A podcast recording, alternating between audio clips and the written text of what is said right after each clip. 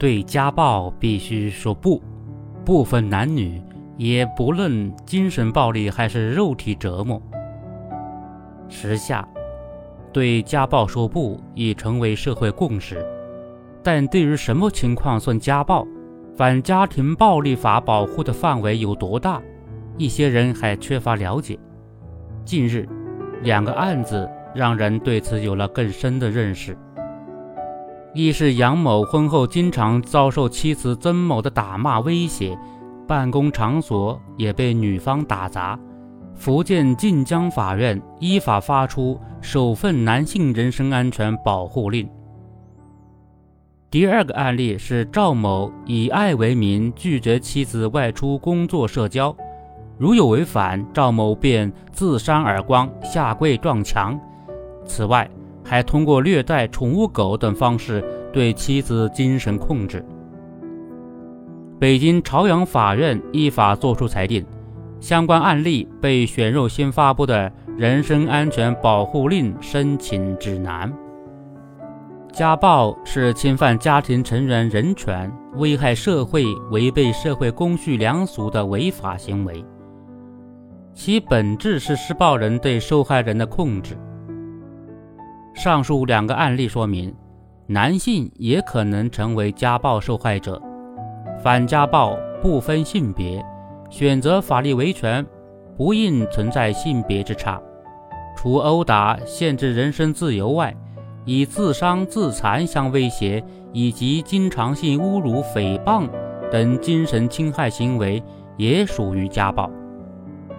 相关案例帮助人们答疑解惑。成为很好的法治公开课。有人说，没有任何婚姻制度可以承诺给人幸福，但应当有制度使人可以避免极端的不幸。二零一六年实行的反家庭暴力法，使更多受害者敢于拿起保护人身安全和人格尊严的法律武器，在反家暴面前，不分男女，不分老幼。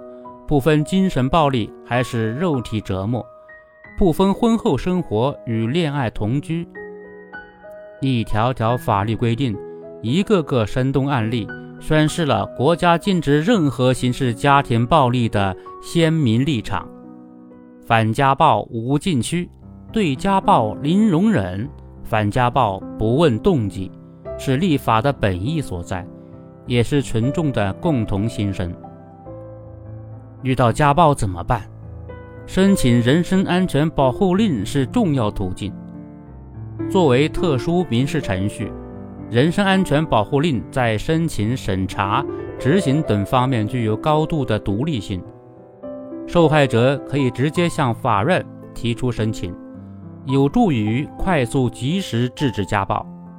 过去五年，人民法院及时签发人身安全保护令一点三万份。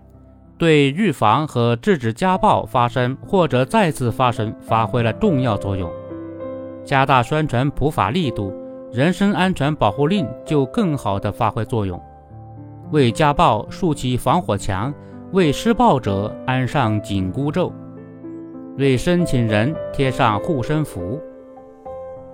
我们也要看到，我国家庭建设还存在诸多的薄弱环节。家庭暴力和家庭纠纷更加隐蔽复杂，人身安全保护令在作出和执行等环节还存在一定的障碍。为申请人提供更加坚实可靠、优质高效的司法保障，还需加大惩戒力度，降低举证难度，完善监督机制，进一步突出对受害人权益保护的时效性，增强人身安全保护令的权威性。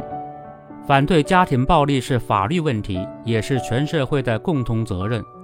在家暴面前，任何人都不应袖手旁观。越来越多的人敢于伸出援助之手，对受害者的支持才更加有力。